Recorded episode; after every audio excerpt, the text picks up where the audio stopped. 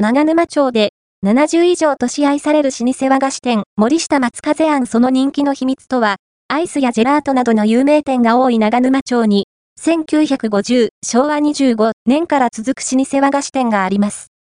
実に、70年以上の長きにわたり、地元に愛されてきた森下松風庵です。